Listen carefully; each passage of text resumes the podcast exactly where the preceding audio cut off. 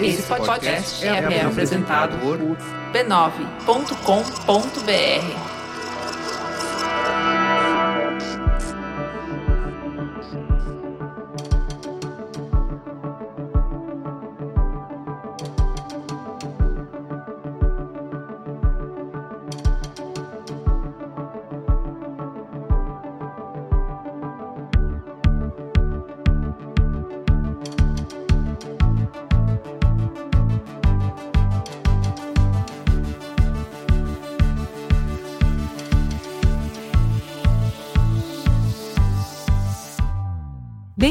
ao Código Aberto, o podcast que traz conversas francas com os profissionais mais influentes do mercado, para conhecer as suas ideias e o que pensam sobre o futuro da mídia, da tecnologia e da comunicação.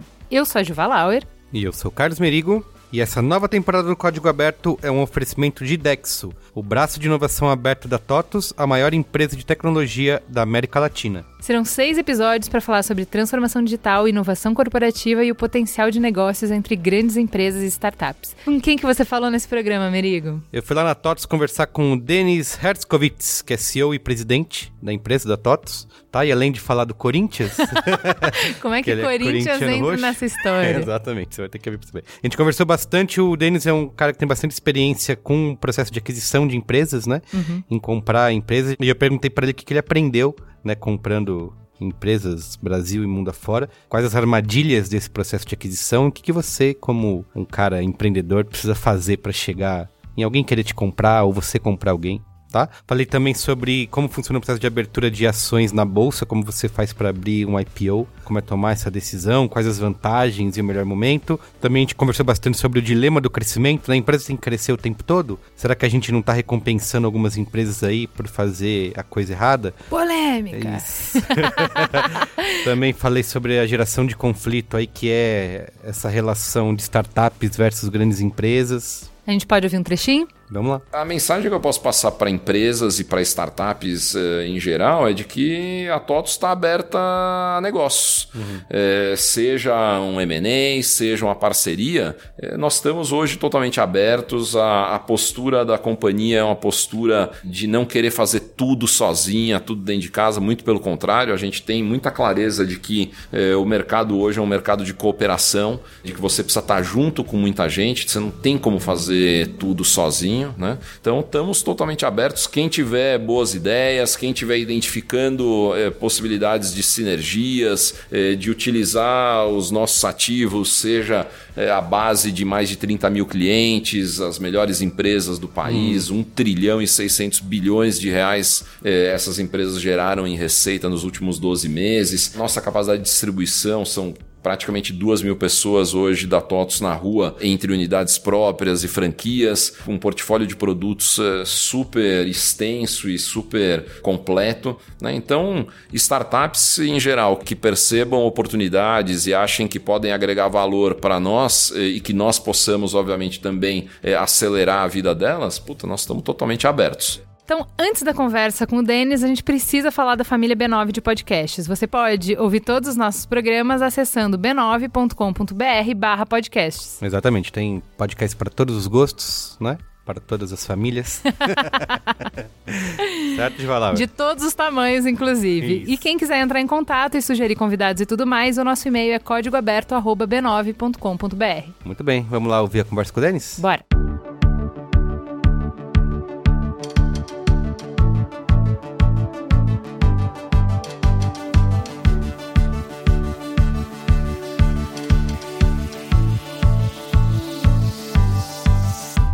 Muito bem, Denis. Queria começar perguntando para você o que, que, é mais fácil, você comandar uma empresa ou torcer pelo Corinthians? Bom, depende do ano, depende do momento. Nesse momento tá mais fácil tocar a empresa. Certamente. Em 2017, por exemplo, tava bem tava mais difícil. fácil. Não, tava ah, bem mais fácil, o Corinthians, pô, sem dúvida nenhuma. Verdade. Nesse momento tá bem mais fácil tocar TOTS do que o Corinthians. Eu tenho é, dois filhos, né? Os dois tentando levar eles pra vida do corintianismo. E eu falo, é, hoje em dia é moleza torcer pro Corinthians. Você já comemorou mais título do que eu na década de 90 torcendo pelo Corinthians? Lembra disso? Como que era? Não só lembro, mas eu sou mais velho que você. Eu sou de 74. Uhum. Então eu peguei um período realmente brabo. Ah, mesmo? É, eu, eu cheguei a ficar um bom tempo sem ganhar. Eu tava nos dois jogos da final de 90, né? Uhum. O time lá do Caramba, Neto, sim. Wilson Mano, E que eu- Fabinho, Tupanzinho. Essa questão de idade, realmente você tem razão, porque foi aí que eu descobri que eu era corintiano. Foi nesse título de 90 aí. Então, ali era difícil, porque você imagina, naquela época, eu sou de 74, então em 90 eu já era um corintiano formado. Mas na minha época de crescer, o Corinthians era o único time que não era campeão brasileiro, era o único, É o único time que não tinha estádio próprio, pelo menos decente, né? Libertadores era um negócio completamente fora de qualquer discussão, porque naquela época só ia o campeão brasileiro, né? Depois começou a ir o vice, depois começaram a ir mais. Então não tinha a menor chance do Corinthians ser campeão Libertadores ou Mundial, porque o Corinthians não tinha nenhum título brasileiro. Tá ali era bem difícil. Isso. Hoje, eu também tenho dois filhos, eu tenho um de 11 e um de 9. Pô, os caras já foram campeões mundiais, Exato. Libertadores invicto, brasileiro eles já não, já não conseguem mais contar nos dedos. Paulista, Copa do Brasil, Recopa, é uma festa. É muito título, né? É muito fácil hoje em dia. Hoje em dia é difícil ser São Paulino. É verdade. Que na minha época de moleque era, Era fácil. fácil, exato. Era, era fácil ser São Paulino e eu sofri muito na mão do Palmeiras, de um amigo palmeirense na década de 90, que era ver o Corinthians perder diretamente pro Palmeiras. Então é que você pegou a década de 90. A década de 80, eu ia no estádio e cantava assim: um, dois, três, quatro, cinco, seis, sete, parabéns pra... contra o Palmeiras, porque o Palmeiras não ganhou um título, ficou sem ganhar um título Ah, é, entre 76 e 93. Você foram 17 anos sem ganhar um, um título. Então o Palmeiras, na minha época de moleque, era também. tranquilo de, de brincar. Pô, muito bem. Você foi- se formou em marketing, né? E queria que você contasse um pouco como foi essa transição para o mercado das finanças, né? Digamos assim, que você fez e como que essa formação te ajudou na sua carreira. Na verdade, a minha escolha pelo marketing, eu, eu me formei muito cedo, né? Eu entrei na faculdade, eu tinha acabado de completar 17 anos, né? Então eu tava muito novo, eu também não tinha tanta clareza assim do que, que eu gostava, do que, que eventualmente ia encaixar comigo, né? E você, na, naquele momento, você tem que tomar adesão. Tem que fazer lá um vestibular e, e- então eu acabei escolhendo algo que aparentemente encaixava mais com uma afinidade maior com o mundo de humanas. Tá. né? Eu sempre gostei de história, sempre gostei de geografia. Então eu olhava lá um curso de engenharia, por exemplo, curso de economia, eu falava, cinco anos de matemática pura, puta, não vou aguentar nem a pau.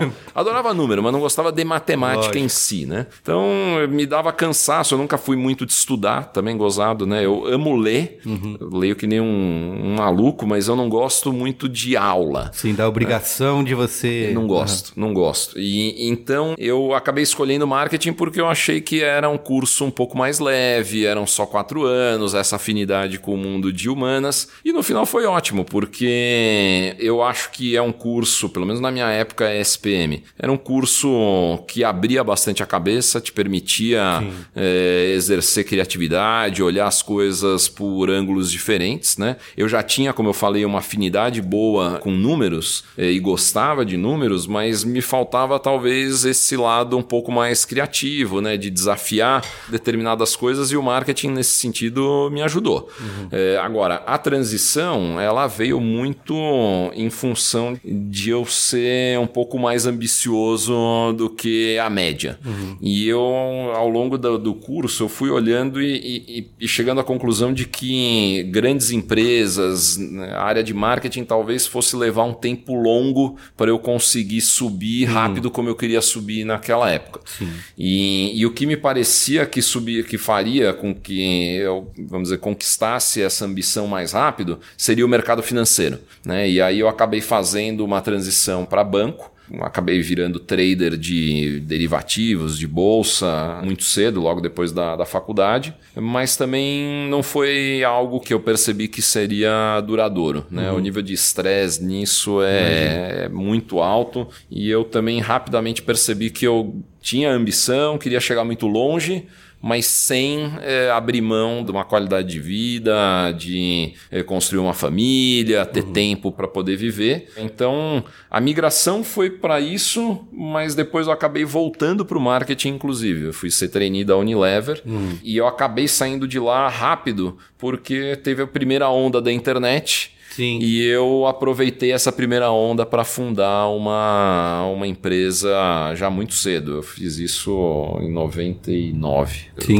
Então você já bem jovem pensando nessa questão do esse equilíbrio vida pessoal e profissional, né, Sim. que tem bastante discussão hoje em dia. Você já estava preocupado com isso desde então, né, em pensar numa, numa carreira que te fosse dar essa possibilidade. É, não só uma carreira, mas uma forma de ver a de ver o mundo mesmo, ver uhum. o lado profissional, quer dizer, para mim não é um ou outro. Tá. As coisas têm que estar juntas. Uhum. Né?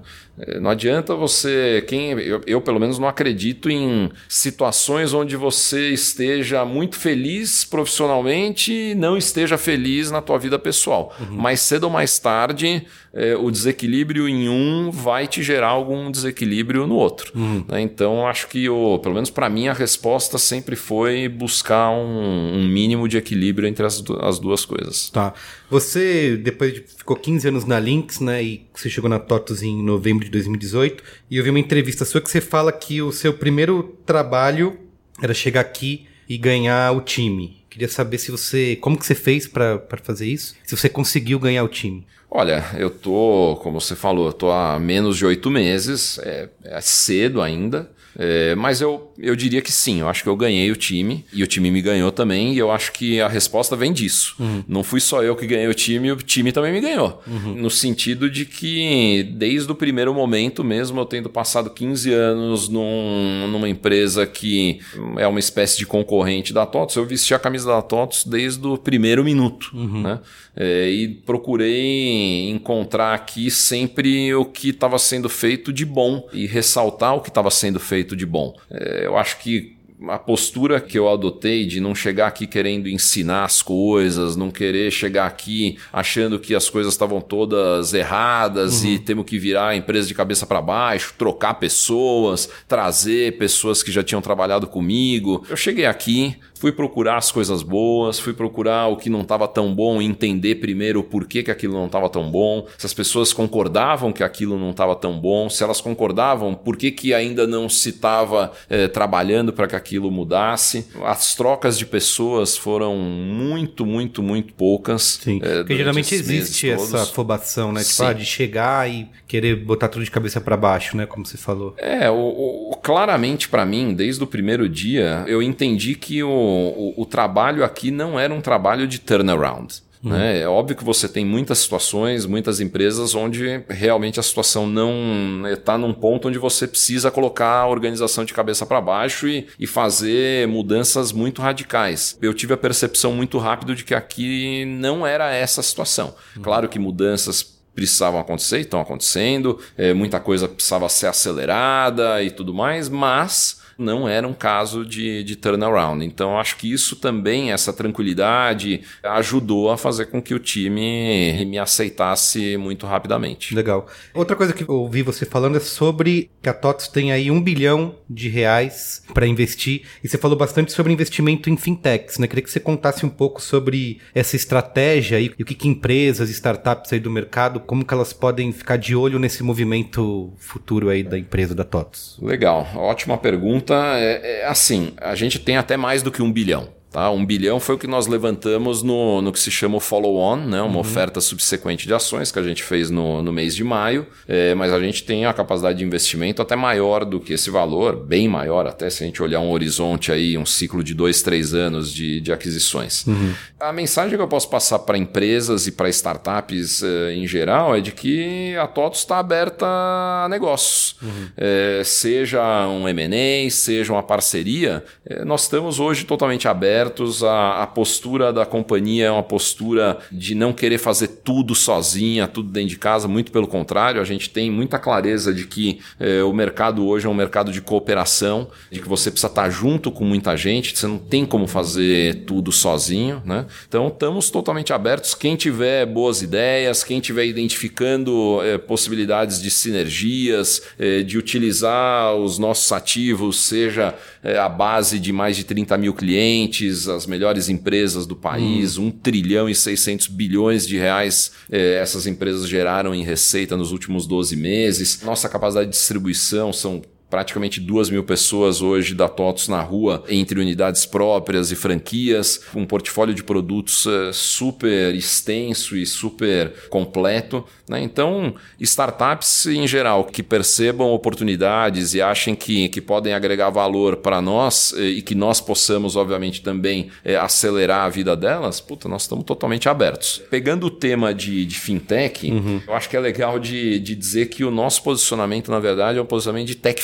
近，né? Esse foi um termo criado até não por nós, uhum. se não me engano, o primeiro que criou esse termo foi o Jack Ma, né, do Alibaba, uhum. uns dois ou três anos atrás. E a gente gostou muito do conceito, porque a TOTUS ela precisa de novos mercados. Né? Ela continuar fazendo somente o que ela faz hoje, mesmo que tudo que ela faça já seja grandioso, seja muito bom, se a gente quer continuar crescendo em ritmo acelerado por 10, 20 anos, a gente não vai poder continuar fazendo só o que a gente faz. Então, a gente precisa de novos mercados. Na hora que a gente olha esses novos mercados, o lado de serviços financeiros ele é algo que nos interessa bastante não só pelo tamanho né, gigantesco, mas porque a gente entende que hoje serviços financeiros ainda são caros, hum. são de difícil acesso, não são simples de uso. Então a jornada para o cliente é uma jornada ainda que pode melhorar bastante. Né? Então quando a gente olha a, a combinação dessas coisas, se torna uma oportunidade gigantesca. Agora,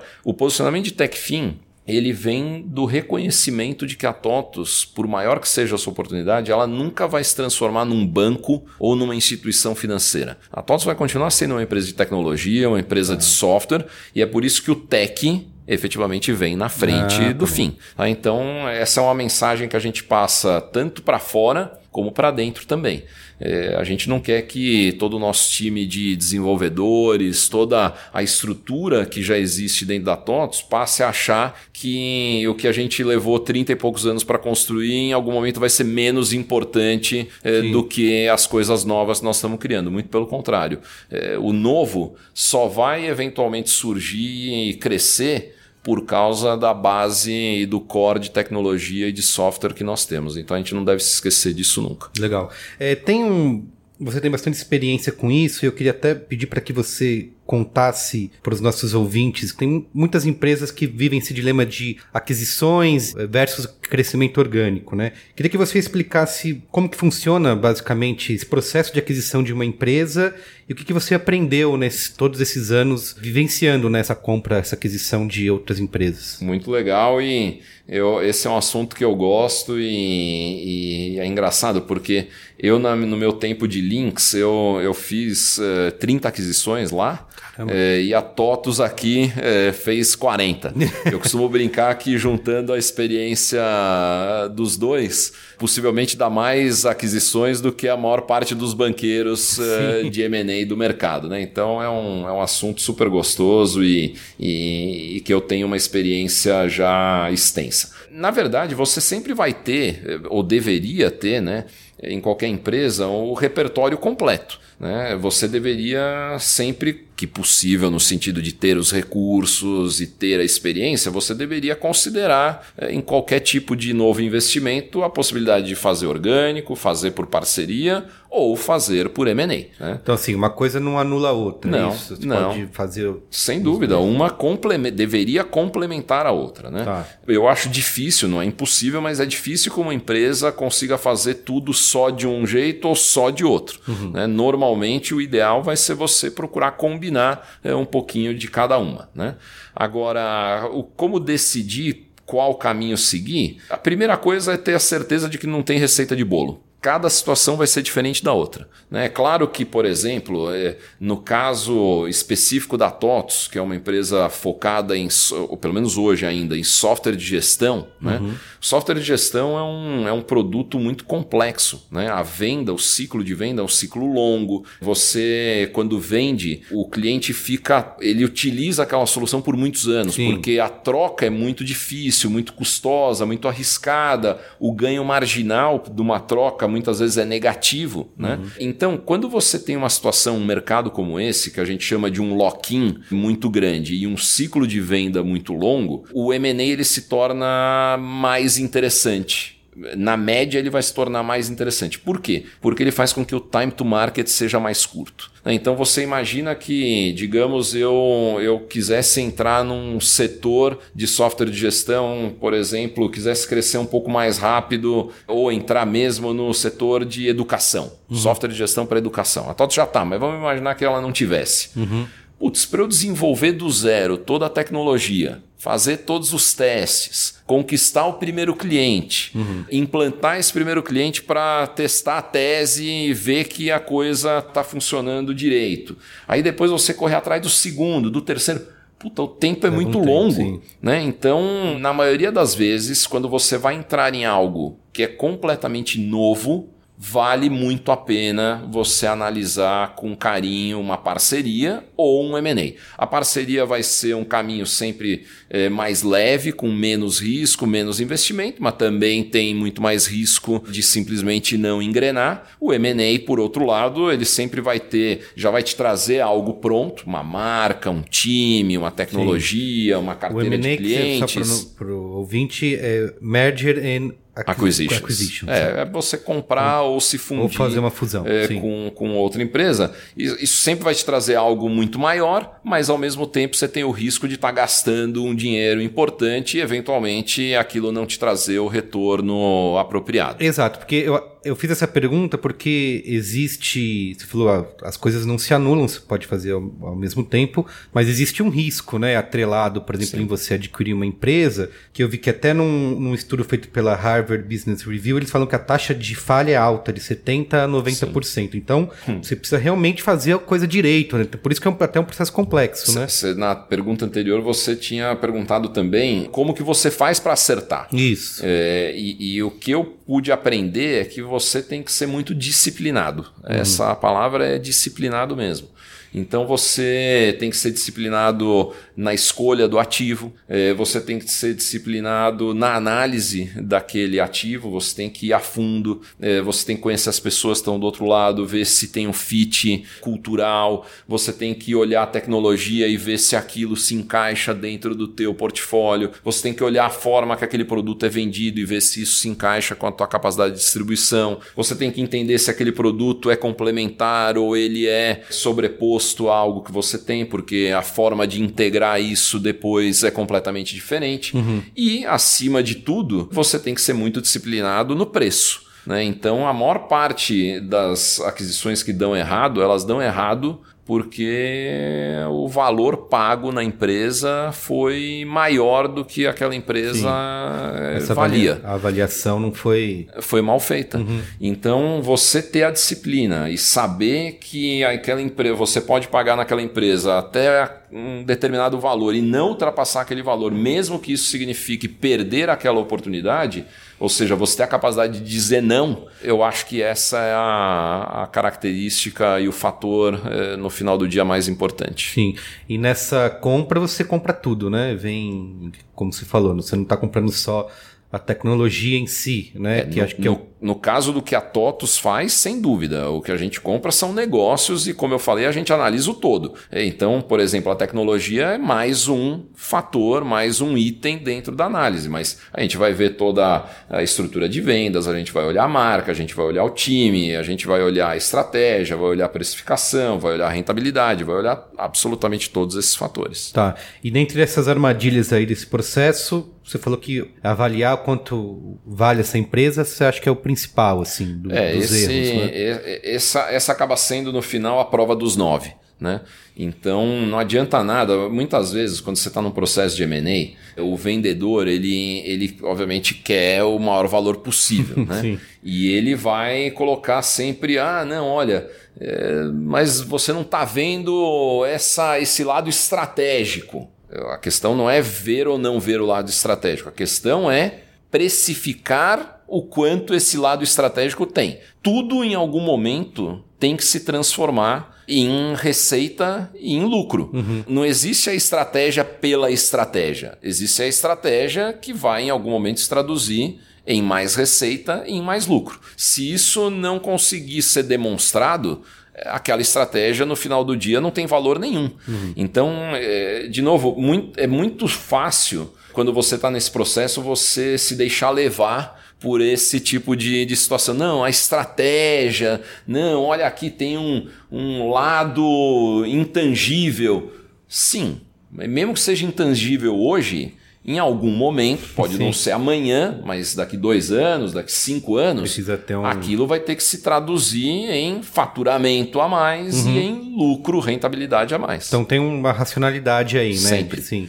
Num dos nossos programas dessa série aqui com o Idexo, a gente conversou com o Florian, que é o CEO da Loft, e ele falou sobre a importância humana, né, na, em você conhecer, por exemplo, investir numa startup, né? E eu acho que tem muito a ver com o que você falou no início, né, que você queria fazer algo relacionado a humanas, né? Você sempre gostou bastante de entender isso. Se você concorda com essa visão, né, de que você às vezes entender quem são as pessoas por trás daquele negócio, tem uma importância muito grande também, né? Concordo 100%, mas mas eu também vou usar a frase do Warren Buffett, se não me engano, que é o seguinte: quando você tem um, um mau negócio, uhum. né, um mau modelo de negócios, com ótimas pessoas, uhum. você pode ter certeza que o mau modelo de negócio vai ganhar. Tá. É, então, Entendi. as pessoas são fundamentais, não tenho o que discutir. Numa empresa como a TOTOS, por exemplo, a matéria-prima, como eu costumo brincar, são as pessoas mesmo. Né? Uhum. É, na grande parte das empresas, a matéria-prima são coisas. Né? Uhum. Aqui não, aqui é gente. É, então, isso faz toda a diferença e pessoas boas normalmente encontram a sua utilidade, encontram o seu valor e geram geram valor para o negócio. Mas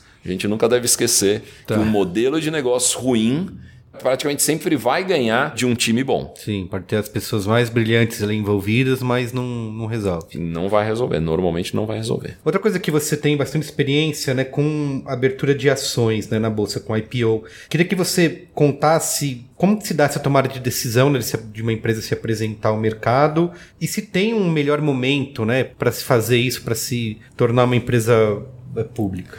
Eu vou falar uma obviedade, mas as obviedades, na, na maioria das vezes, elas são bem verdadeiras, né? uhum. né? Cara, o melhor momento é quando a empresa está pronta. E aí depende de cada empresa.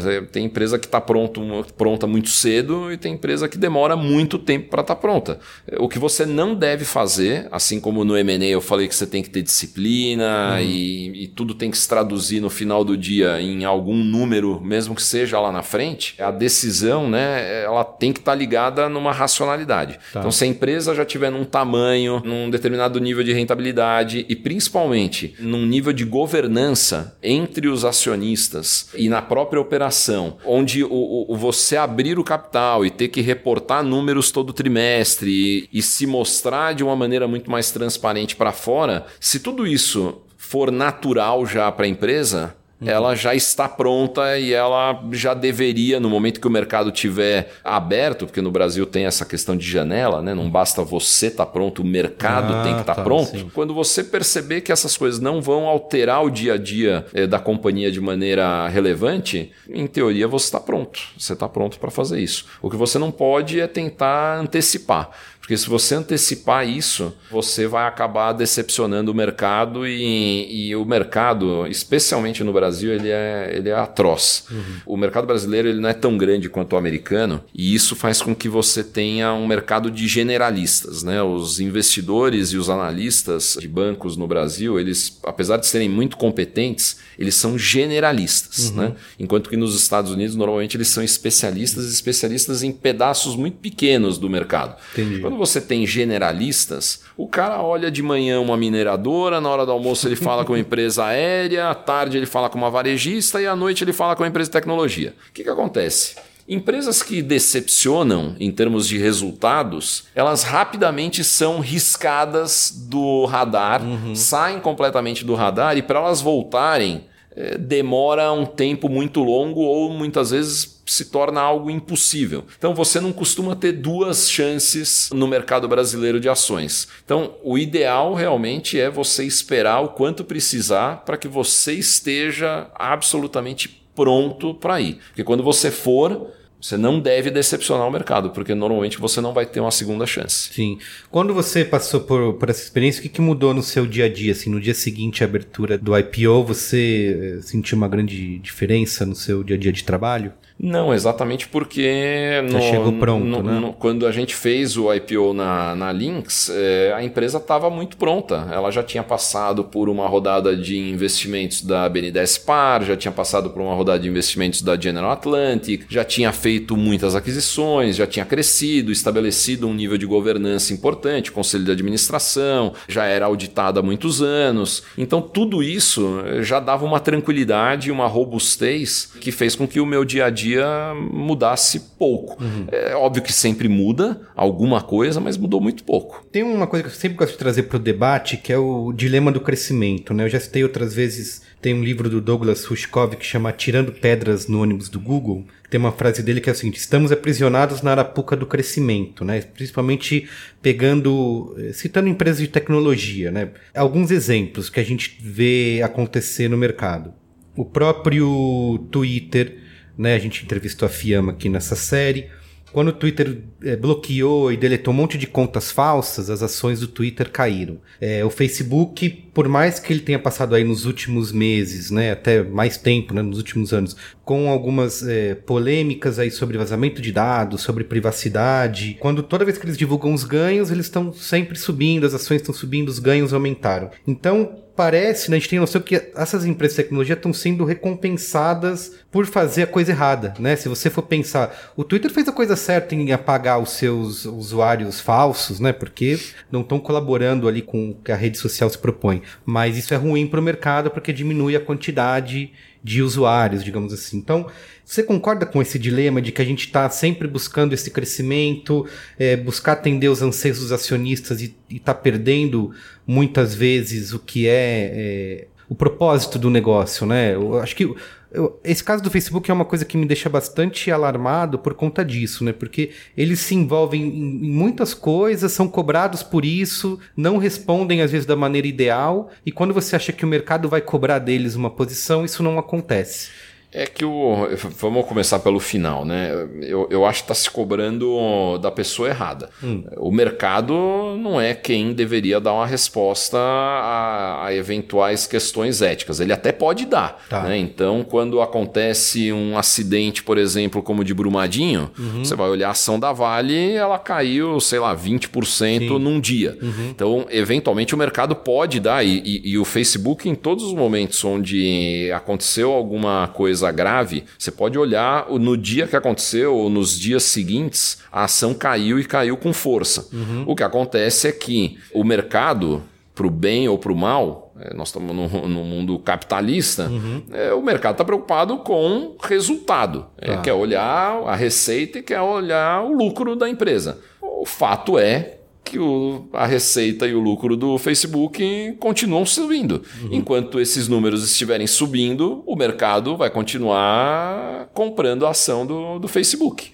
Então não é o mercado quem tem que punir, vamos chamar assim, vamos dizer, atitudes eh, eh, antiéticas. Eu não estou nem entrando no mérito se o Facebook Sim, é antiético ou não. não Estou falando de maneira geral. Quem tem que fazer isso são as autoridades. Então, é, no dia que se comprovar que o Facebook ou qualquer empresa descumpriu algum tipo de regra ou não teve uma atitude ética, são as autoridades de um lado e até mesmo o próprio consumidor, o, usuário, é, o próprio cliente, o usuário, o que quer que seja. Se as pessoas continuam usando o Facebook, mesmo com tudo que está acontecendo, e isso faz com que ele venda cada vez mais publicidade, ganhe mais dinheiro, o resultado natural vai ser as ações dele subirem. Sim. É o dia que ele tiver menos usuários, os usuários não usarem da mesma forma que usavam, porque não confiam mais eventualmente é, naquela marca, naquela empresa, os números vão começar a piorar e o mercado vai punir não pela atitude antiética, mas sim pela piora no, no resultado financeiro e operacional da empresa. Agora, só para complementar, eu acho que também existe uma confusão desse dilema do crescimento. Né? Uhum. Toda empresa deveria ter como ambição seguir crescendo. Né? Em teoria, o ser humano é assim. Uhum. Se perguntar para qualquer ser humano em, em sã consciência, todo mundo quer dar um passo para frente, isso. não para o lado ou para trás. Então, se todo ser humano quer fazer isso, por que uma empresa não iria querer? É óbvio que toda empresa deveria querer continuar crescendo. Normalmente, quem não cresce, diminui, não fica andando de lado né? Porque a tensão competitiva que existe, a disrupção, as inovações fazem com que quem não ande para frente no final acabe andando para trás. Existe essa de que sempre pode surgir alguma outra uma concorrência. Sempre. Porque eu, eu gosto de usar bastante o exemplo do Twitter por conta disso, né? Que até um, um o Douglas Rushkov fala numa apresentação que ele fez que o Twitter, será que ele não deveria? É um exemplo de empresa, a gente pode aplicar isso para outras, né? Quando é que tá bom, né? Por exemplo, a quantidade de usuários e de crescimento que o Twitter tem, porque ele compara assim, mesmo nesse afando de, de crescer, eles acabam dando passos em falso, né? E acabam, às vezes, prejudicando o que era empresa.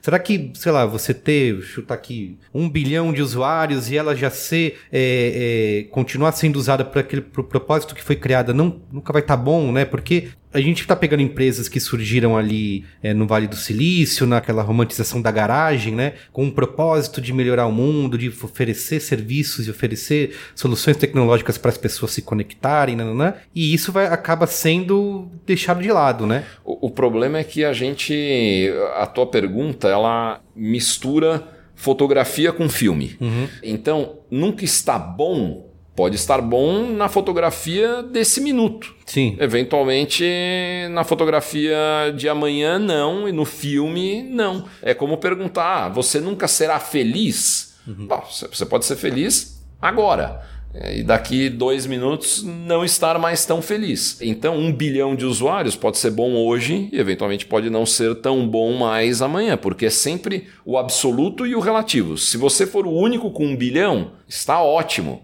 Se amanhã tiver alguém com mais, já não é tão bom.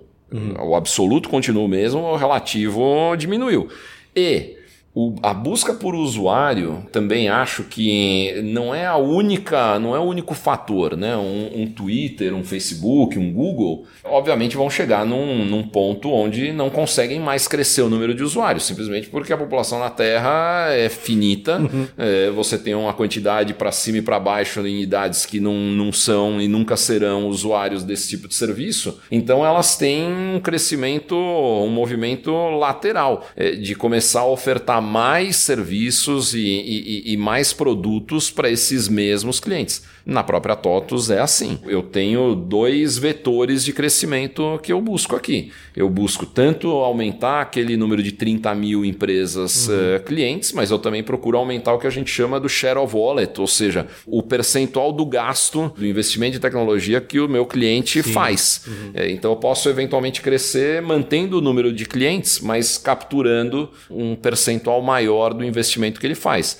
E Twitter, Facebook, Google é, procuram fazer a mesma coisa. Legal. É, queria falar um pouco de inovação. A gente tem hoje o cotidiano do consumidor final recheado de tecnologia, né? Cada vez tem mais acesso, é mais rápido, né? A tecnologia foi muito democratizada com a transformação digital. Como que a TOTUS pode oferecer soluções de tecnologia nessa mesma velocidade que consiga impactar é, não concorrer, obviamente, porque são é, usos completamente diferentes, mas que tem essa percepção de inovação e tecnologia que o consumidor final tem nas mãos ao comprar um novo celular, por exemplo. É, nesse nível, sendo bem honesto, a gente não consegue, porque, como você mesmo colocou, são mercados muito diferentes. Uhum. Normalmente as pessoas olham para o mundo de tecnologia como um mundo de muita disrupção, de muita fluidez, né? É, risco o tempo todo, oportunidade o tempo todo, as coisas mudando muito rápido. Isso tudo é verdade na TOTS, mas dois ou três níveis é, abaixo. Uhum. Porque a tecnologia B2B, a tecnologia corporativa, ela tem uma dinâmica um pouco menos acelerada, né? Para o bem e para o mal. Então, o custo de troca, como a gente chama, das tecnologias corporativas é um custo de troca muito mais alto do que das tecnologias para o consumidor. Né? O exemplo que eu sempre dou, um celular, para você trocar de um iPhone para um Galaxy, basta você pegar o teu chip e botar no botar outro. No outro. Acabou. Você baixa lá os teus contatos, o teu e-mail tá na nuvem, tá tudo na nuvem, uhum. você baixa o teu backup, tá lá. E só impacta você mesmo, né? Exato. não, não, então, o, o, a troca, por isso que é muito rápido rápido, né? A qualquer momento, se surgir um celular brutalmente melhor, isso vai ser trocado rapidamente. Nas tecnologias que nós trabalhamos aqui, a vida já é um pouco mais complexa, né? Então, é, para uma empresa com 300, 400, com 1.000, 2.000 funcionários, mudar o sistema que controla toda a contabilidade, é, todo o fiscal, o estoque, a hum. produção, as vendas Putz, é um negócio muito difícil, né? É uma decisão é, muito mais muito. Pensada, você, né? você vai tomar a decisão hoje baseado em anos de insatisfação, eventualmente, ou de percepção de necessidade. Aí você vai levar um tempo longo, meses, eventualmente ano, para você escolher quem vai ser o teu provedor. Depois você vai levar mais um ano, ou às vezes até mais, para implantar aquilo. Putz, para você trocar isso, vai levar alguns anos também, né? Você não vai na primeira dor, você já vai vai buscar uma alternativa. Não vai. Uhum. É, então, para o bem ou para o mal, como eu falei, a vida na TOTUS e, e, as tecnologias na TOTUS elas têm um tempo de maturação, tanto de desenvolvimento quanto de execução, um pouco mais lento do que as tecnologias para o consumidor final, tecnologias B2C. Sim. Não pode se dar o luxo de lançar uma coisa no mercado para testar com. Que muita gente até fala, sei lá, você pegar o exemplo da Apple, né? Muita gente fala que a Apple faz bastante isso, né? Lança um produto, não digo inacabado, mas uma versão beta que o seu próprio público vai testar e numa segunda versão. É, a gente já tem uma dificuldade maior de fazer isso. Sim. A gente já tem que ter uma segurança, digamos assim, na qualidade maior, porque Lógico. o impacto é, de um produto mal feito, no nosso caso, é um impacto de prejuízo na Sim. operação de milhares e milhares de clientes. É, é prejuízo real. Uhum. E para inovar assim numa empresa do tamanho da TOTUS, né? Como que você acha que é o melhor caminho? Porque obviamente, da mesma maneira que você falou que você não pode trocar um sistema do dia para noite, uma inovação também é um processo não tão rápido, né? Impacta muita gente, muitas áreas. Qual que você acha que é o melhor caminho para conseguir inovar numa empresa desse tamanho? O melhor caminho inicialmente é você ter uma cultura que aceite a tentativa e o erro. Uhum. Eu não conheço, honestamente, nenhum processo de inovação que não leve o tempo todo para esse caminho da tentativa e erro.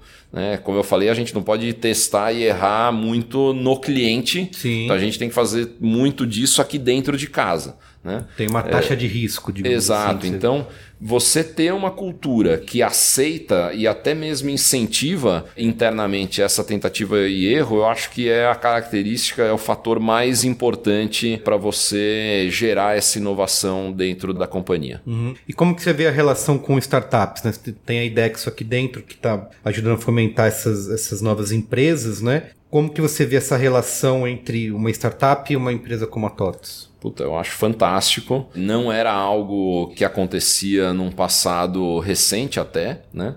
Mas hoje já virou algo absolutamente é, dentro do DNA da companhia, essa abertura, né? Como eu falei no início, a gente tem hoje muita clareza de que é impossível a gente criar tudo dentro de casa e a gente saber tudo sozinho, né? É, então você ter um, um aqui dentro, né? com a quantidade de pessoas jovens, brilhantes, é, com uma energia altíssima, é, com essa vontade de testar mesmo e, e questionar coisas que é, já são feitas há muitos anos de um determinado Sim. jeito, ter isso aqui dentro, né? ter proximidade disso nos ajuda tremendamente. Né? Muita coisa que a gente já mudou dentro da empresa em termos de processos, em termos de arquitetura de produtos e tudo mais veio exatamente em função dessa proximidade, dessa interação com as startups do IDEXO. Legal. E sobre liderança, queria te perguntar qual foi sua primeira posição né, de liderança? Como você se preparou ou foi preparado para isso? Né? Como que um bom líder pode se formar? Olha, a primeira posição de liderança real é, que eu tive foi quando eu fundei a empresa que eu comentei lá no começo, uhum. em 99. Né? Antes disso, eu era trainee da Unilever, então não, não, não tinha uma posição de liderança, não, não tinha um time comigo. Quando eu fundei a empresa, e naturalmente eu me, me tornei o CEO da empresa e, uhum. e passei a, a ter esse papel. A preparação, é, ela normalmente vai vir através de experiência. Uhum. É, é tempo mesmo, normalmente. Mas, em alguns casos, e o meu foi um deles, é, eu não tive nenhuma dessa preparação. Eu não virei coordenador num Sim, lugar, foi. gerente uhum. depois em outro e por aí vai. Eu que tinha... é a realidade de muitos fundadores, né? Que começam uma empresa, Sim. no dia seguinte já são líderes. E aí o que você precisa ter é, primeiro, é, confiar em você, é, se cercar o máximo possível de boas pessoas, porque mesmo quando você está começando, você não consegue fazer tudo sozinho. Uhum. É, é, impossível. Eu encontrei um sócio é, na época que me ajudou muito e depois trouxe é, algumas pessoas que também foram super importantes no processo de criação e de sustentação da empresa. E você está sempre muito aberto, muito flexível. Não chegar com dogmas, com cartilhas já feitas, uhum. É, você ter a, a tranquilidade, a capacidade de analisar cada situação e procurar, mesmo quando você erra, aprender exatamente com aquilo e, e, e entender o porquê que aquilo aconteceu daquela maneira. Uhum. É, eu acho que essa é a, a forma, pelo menos, que eu aprendi a liderar. Tem duas perguntas aqui para a gente encerrar que eu estou fazendo nessa série para todo mundo. Na sua visão, quais são as habilidades para ser um profissional do futuro e se vai fazer sentido no futuro um CEO que não domina tecnologia? É, vamos começar pelo fim. Depende muito do que a gente considera como dominar tecnologia. Né? Eu, por exemplo, apesar de estar há quase 20 anos no, no mercado de software, eu não sou um programador. Uhum. Se me colocar lá para fazer uma linha de código, eu não sei fazer. Ponto. Uhum. Acho que até conseguiria aprender um pouco, uhum. mas eu não sei fazer isso hoje. Agora, eu entendo, acho que eu entendo bem o que é a tecnologia, as aplicações, a forma que ela é desenvolvida e tudo mais. Então, eu acho que dificilmente você vai ter uma pessoa na posição de número um de uma empresa que não tenha esta noção. Né? Acho muito difícil, porque hoje realmente a tecnologia, ela na verdade virou meio. Né? Ela não Sim. é mais fim, ela é meio. Em qualquer tipo de negócio, a tecnologia está inserida e você precisa ter esse conhecimento. Então, acho pouco provável que a gente tenha alguém no futuro que esteja nessa posição e, e, e não tenha um conhecimento bom. Gozado, né?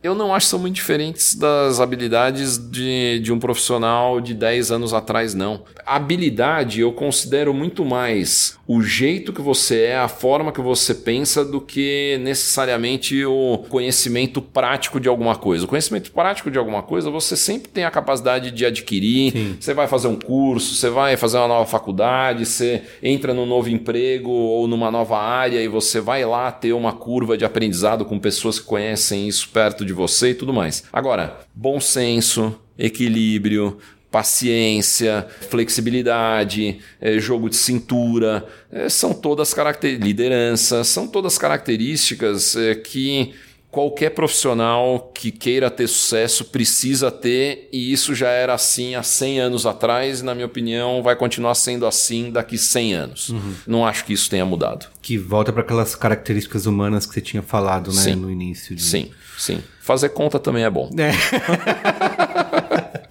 Muito bem. É, o seu benchmark de inovação, quais empresas ou profissionais te inspiram? Suas referências hoje? Eu vou pegar duas que não são talvez tão conhecidas assim, apesar de já serem empresas bem importantes e bem valiosas, é, mas são empresas de tecnologias B2B, que é o mundo da TOTS. Né? Uhum. Então a Salesforce e a Shopify. Eu acho que são duas empresas fantásticas que têm poucos anos de, de vida proporcionalmente, né? E conseguiram um crescimento e criar mercados que praticamente não existiam. Então são duas grandes referências que eu admiro e acompanho. A gente falou muito de trabalho aqui e você falou sobre equilíbrio. Então eu queria saber o que, você faz nas suas horas quando você não está trabalhando, gerindo uma empresa, o que, que você faz? Tô cuidando da minha mulher, tô cuidando dos meus filhos, tô torcendo pro Corinthians, tô cozinhando e tô jogando tênis. Legal. Você leva, tá levando eles na arena ou não? Levo, levo bastante. Eu tô falhando nessa.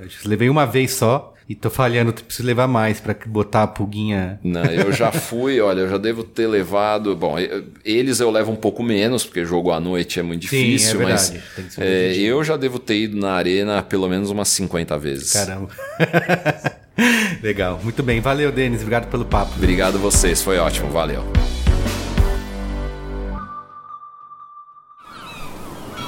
Este podcast foi editado pela Maremoto.